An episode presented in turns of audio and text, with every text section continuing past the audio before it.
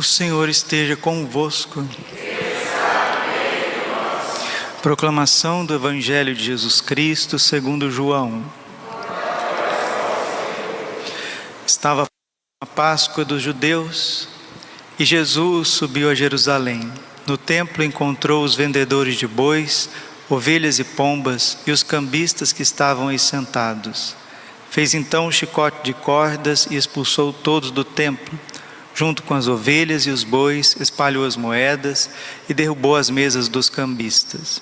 E disse aos que vendiam pombas: Tirai isso daqui, não façais da casa de meu pai uma casa de comércio.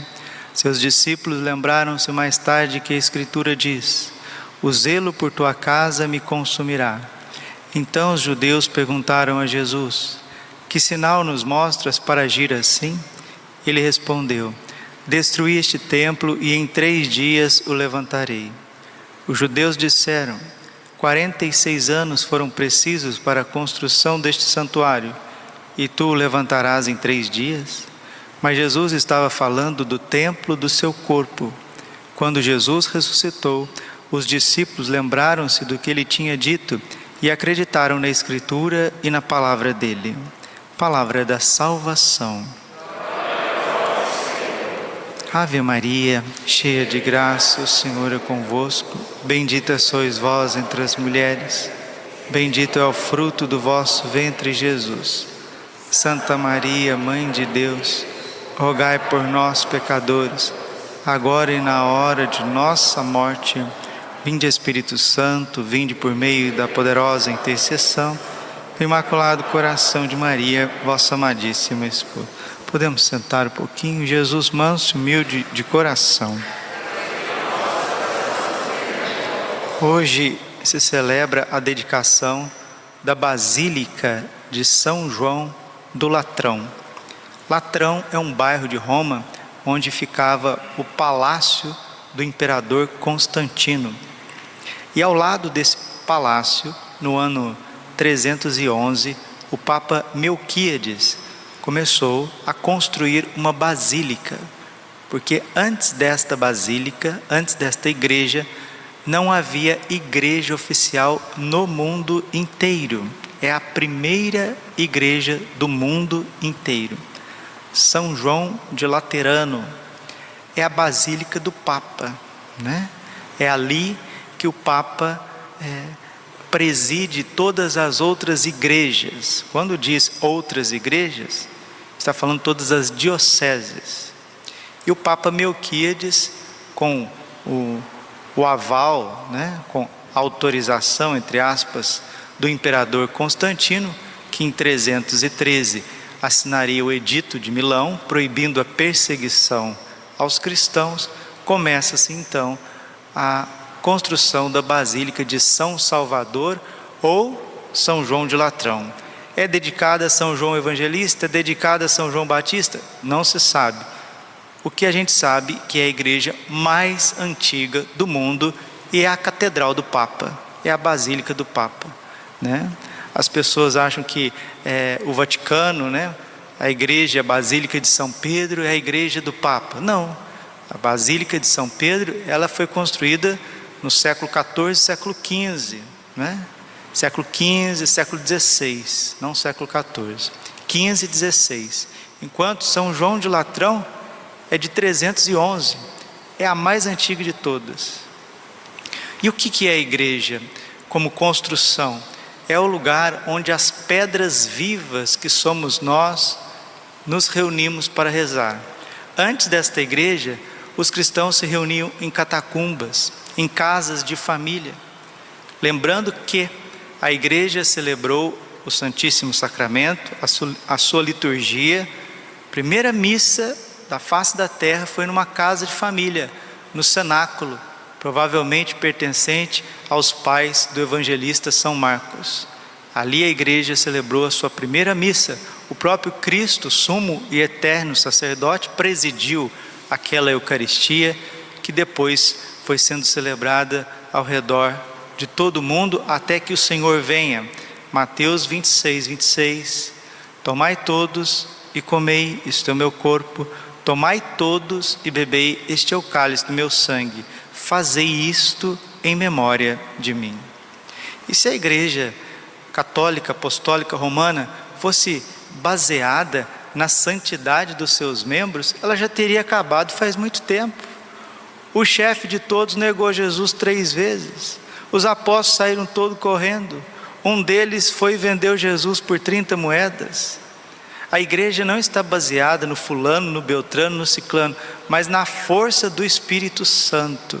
Porque nós precisamos saber o que significa sacramento. Sacramento é um sinal visível de uma realidade invisível. Quem que é o sacramento do Pai? O próprio Senhor Jesus Cristo. Um sinal visível é a sua humanidade, de uma realidade invisível é a sua divindade. É o Senhor que nos escolhe como sacramentos. Nós também somos sacramentos, porque nós somos visíveis, temos o nosso corpo, de uma realidade invisível, que é o Espírito Santo, a Santíssima Trindade, que vem habitar em nós. E nós vamos chegar assim a uma perfeição angelical quando a gente estiver no céu.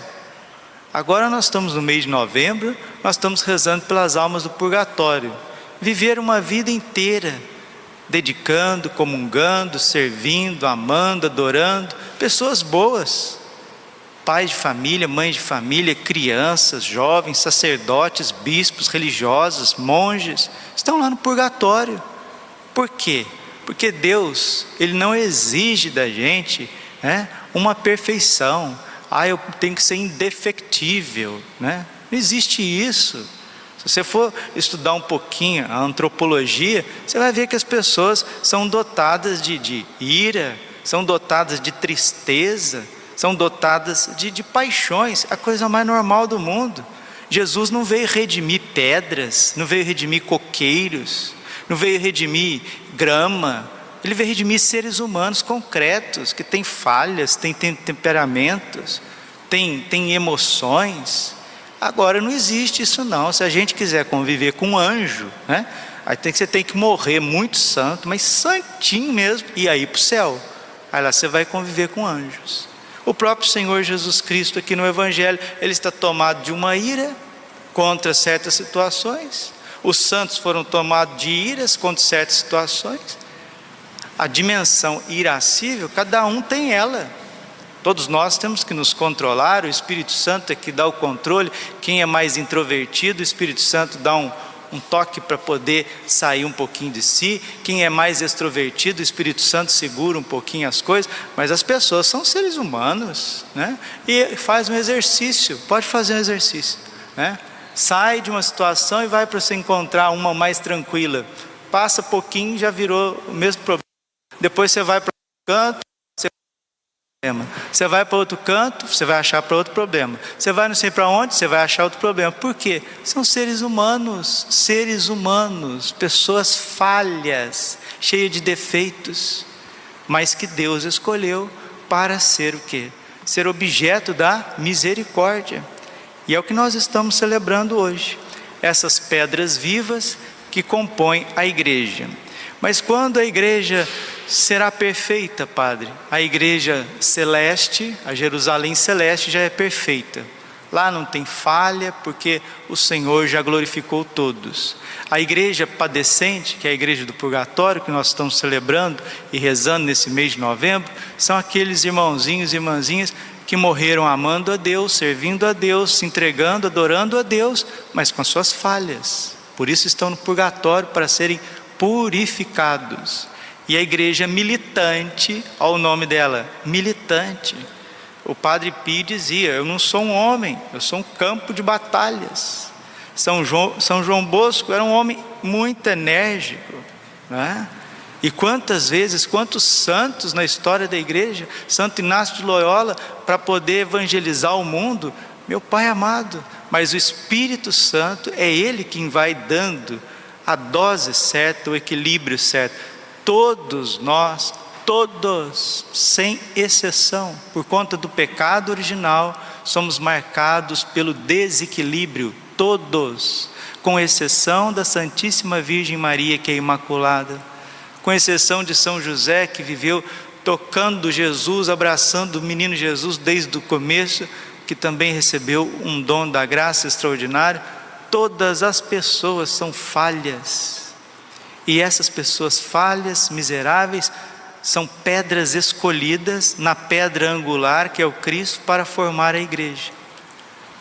Então nós não devemos desistir de nós mesmos, nós não devemos desistir dos irmãos, nós não devemos desistir da nossa santificação, porque Deus, Ele não fica vendo é, se tem um mosquitinho ali, se tem uma coisinha aqui, ou se tem um, um, uma tábua ali. O que Ele está vendo é o nosso esforço, a nossa abertura à santificação, aquilo que Ele quer fazer em nós. Agora, uma coisa que a gente está constatando nesses tempos é que as pessoas têm deixado passar o santo batismo. Celebrando a igreja de São João de Latrão, nós estamos celebrando que a igreja ela é portadora dos sacramentos. Essas águas vivas da primeira leitura de Ezequiel são os sacramentos. E aonde essa água ia tocando e ela chegou até o mar, o mar é água salgada, essa água salgada é a sua vida, é a minha vida, é a tua família, é a minha família, são os seus problemas, são os, os meus problemas, mas tem uma água viva que vai tocar essa água salgada e vai trazer vida, que são os sacramentos. O que tem de gente morrendo sem batismo não é brincadeira. Pessoas morrendo sem ser batizadas, pessoas de 30 anos, 40 anos sem ser batizadas. Lembrando que sem o batismo não há salvação. Marcos 16, 15. Quem crer e for batizado será salvo, quem não crer será condenado. Sem o batismo, meus irmãos, não há salvação. O meio ordinário da salvação são os sacramentos, sim, e não há outro. Ser batizado, receber o corpo e o sangue de Cristo na Eucaristia, receber o Santo Crisma, por que, tem pessoas que infelizmente não conseguem é, evoluir, não conseguem progredir na sua vida, no seu trabalho, na sua família, nos seus estudos? Por quê? Porque falta o Espírito Santo. Vejam a multidão de adultos que não são crismados, não são crismados. Como que vão conseguir ser igreja militante? Como que o soldado vai lutar sem armas? Como que o soldado vai para a guerra desprovido? Como que o atleta vai para o, para o campo, para o jogo, para o desafio, sem estar preparado? O Crisma vem para doar para nós os sete dons do Espírito Santo e os frutos do Espírito Santo para que a gente possa desenvolver a nossa vida aqui nessa terra. Sacramento da confissão. Como viver sem o sacramento da confissão, meu Deus? Nós que pecamos sempre. Provérbios capítulo 26, versículo 12. Até o mais justo peca sete vezes por dia. Nos diz no livro de Jó que Deus vê defeito até nos santos anjos. Deus vê defeito. Agora a gente vai ficar com coisinha? Não, é confissão. Confissão, comunhão, sacramentos, e assim a vida vai tocando. A vida vai tocando, é assim, porque se as pessoas quiserem analisar as outras o tempo inteiro, olha, você vai ter que morar lá no Tibete, no Everest, bem alto, assim, 8.500 metros de altura, você faz lá uma caverna, aí lá capaz de não ter problema. Mas assim mesmo pode cair um pedaço de, de, de neve na tua cabeça e você fica bravo com ele, né? Como a gente vê em filme por aí. Então vamos deixar o Espírito Santo nos santificar, batizar as nossas crianças, receber a graça de Deus que é reservada para nós em cada Santa Missa, ter uma forte devoção a Nossa Senhora e a São José e trabalhar para aqueles que precisam. Uma coisa tão boa também é o trabalho, ocupar a cabeça com coisas boas, em dedicar as pessoas, o trabalho profissional do dia a dia sendo bem feito, com alegria.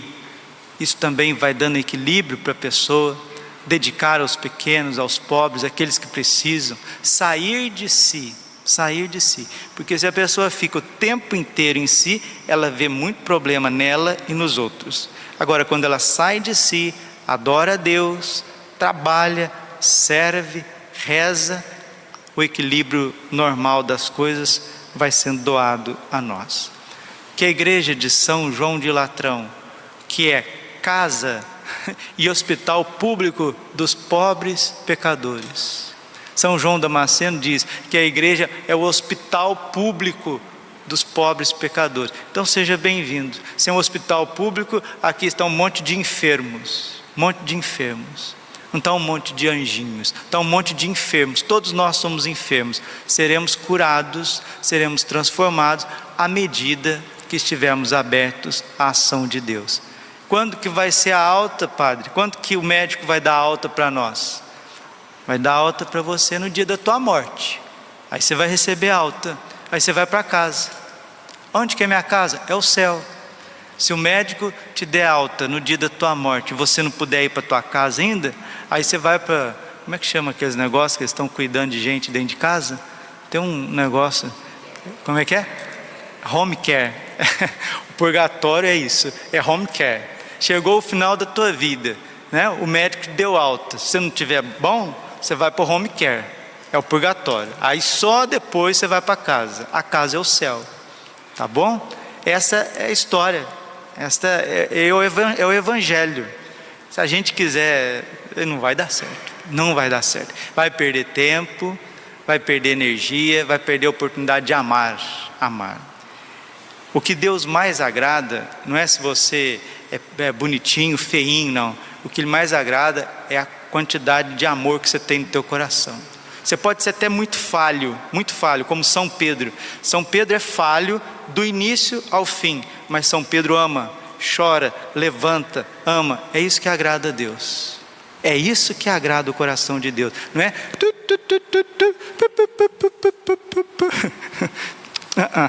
Isso aí não existe não.